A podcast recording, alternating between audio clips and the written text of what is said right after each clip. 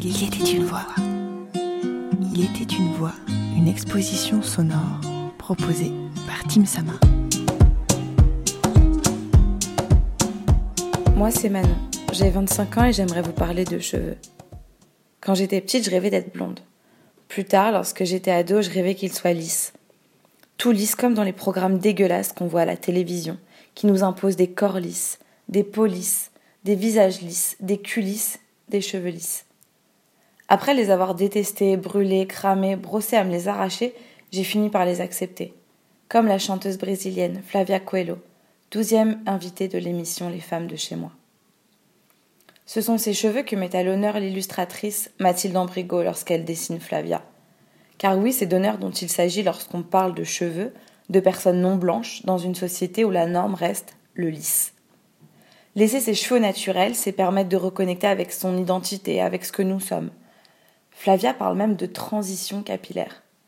Comme le passage d'un état à un autre, celui de la honte à celui de l'acceptation, de l'amour et du soin de soi. Ma, transition capillaire, parce que même ça, au pays, il y a, plus de dix ans, on a, toutes les femmes étaient obligées d'avoir les cheveux lisses.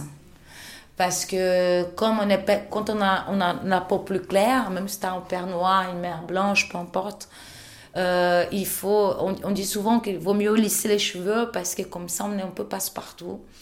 Et, euh, et ça, quand je suis venue ici et que j'ai commencé à vraiment rentrer en Ce qui frappe, c'est la puissance. Du noir, des boucles, du volume. Les cheveux prennent toute la place du portrait, comme pour affirmer leur existence et revendiquer la beauté de leur apparence. Mise à l'honneur, on a dit. Le fond coloré orange et rose, derrière lequel pose Flavia, vient en rappel de la teinte rouge bordeaux qui sublime sa bouche et de ses joues fardées. Ça lui donne un air flamboyant, d'autant plus marqué par le haut fleurier bariolé qu'elle porte. Vert, orange, beige, kaki, corail, nuances de rose plus ou moins claires. Mais dans le même temps, ces couleurs vives contrastent avec une peau brune, un regard souligné par de longs cils sombres. Son regard, il nous fixe avec gravité, défiance avec hauteur et dignité. Flavia incarne la dignité et le courage, car il faut être forte pour vivre au Brésil, surtout lorsque tu ne corresponds pas aux normes dominantes, que tu n'es ni un homme cis, ni riche, ni blanc. Je pense que quand on écrit des choses qui font les gens réfléchir, qui font les gens penser, qui font, voilà, que ça donne aux, gens de, de, de, faire des choses pour l'autre, la culture a joué son rôle.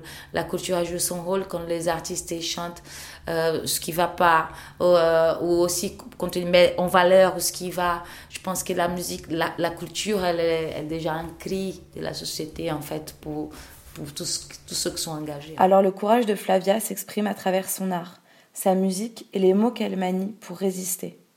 Pour résister contre le sexisme, les violences policières, le racisme, les inégalités sociales.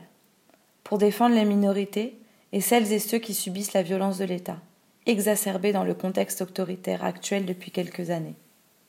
Elle chante ici pour parler de là-bas et reconnecter avec son ancestralité. Écoutez un peu, c'est de son morceau ADN en français. De nuit comme de jour, tu te demandes toujours. Tu veux la bonne réponse bien plus profonde, la définition de la véritable identité. D'où vient ta propre singularité? Remercie pour le prix, le cadeau que tu as reçu, le sang mêlé qui coule dans tes veines.